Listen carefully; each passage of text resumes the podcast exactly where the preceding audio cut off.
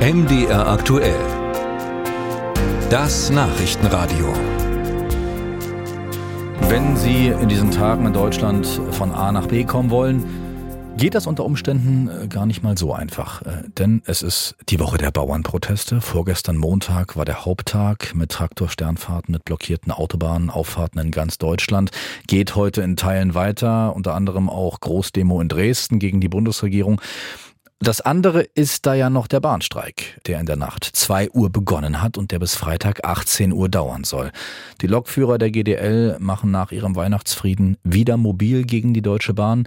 Das macht was mit Ihnen, liebe Hörerinnen und Hörer, und Ihrem Weg zur Arbeit. Das macht aber auch was mit der Logistik, denn die GDL bestreikt auch den Güterverkehr. Und deshalb sind wir jetzt im Gespräch mit dem Hauptgeschäftsführer des Bundesverbands Spedition und Logistik, Frank Huster. Schönen guten Morgen.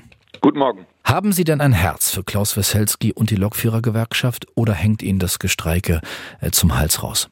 Also zunächst einmal möchte ich festhalten, dass Tarifauseinandersetzung ein probates Mittel zwischen Tarifparteien ist. Das ist, Streik ist zulässig. Aber in, in, der Tat äh, ist meine Branche extrem genervt ähm, über die Häufigkeit der Streiks, über die Dauer der Streiks und natürlich über die heftigen Auswirkungen. Die GDL bestreikt nämlich den Güterverkehr in Deutschland bereits seit gestern Abend 18 Uhr, in Summe also volle drei Tage bis Freitagabend. Heißt das jetzt bei Ihnen automatisch, nichts geht mehr, kompletter Lieferstau auf der Schiene? Ja, 20 Prozent aller Güter werden in Deutschland auf der Schiene befördert. Ziel der GDL ist zunächst einmal die DB Cargo und einige Tochterunternehmen. Zum Glück muss man sagen, werden über 50 Prozent aller Güter auf der Schiene von nicht DB-eigenen Unternehmen befördert. Das sind die sogenannten freien Eisenbahnverkehrsunternehmen. Aber auch die leiden unter dem Streik, denn ähm, auch liegen gebliebene Züge behindern den Verkehr massiv. Und es wird äh, zu einem erheblichen Rückstau kommen, der sich nicht nur auf drei Tage bezieht, sondern auch mindestens eine Woche weiter braucht, bis er insgesamt aufgelöst wird. Wie gehen Sie denn jetzt als Oberster sozusagen der Logistikbranche damit um? Also wie sieht Ihr Tag heute konkret aus? Wir können im Grunde da nicht viel helfen. Die Unternehmen, die wir vertreten, das sind ja Logistikdienstleister, die alle Verkehrsträger bedienen.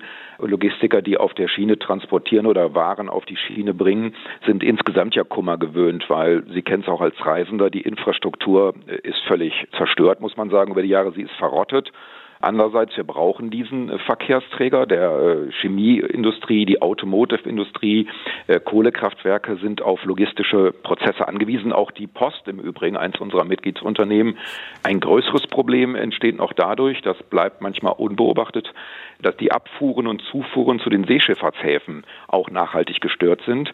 Das heißt, es werden Schifffahrtstermine verpasst. Dadurch stauen sich dann riesige Containermengen in den Seehäfen hm. oder es können aus den Seehäfen bereits angelandete Container dann nicht ins Hinterland transportiert werden. Und das hat dann eben auch Auswirkungen aufs Ausland. Also ganz Europa ist von diesem GDL-Streik betroffen. Extrem vielschichtig. Äh, und jetzt könnte es ja auch sein, dass die GDL nach diesem Streik bald wieder streikt, vielleicht ja auch äh, für länger als drei Tage. Ab wie vielen Tagen wird es denn für Sie so richtig problematisch?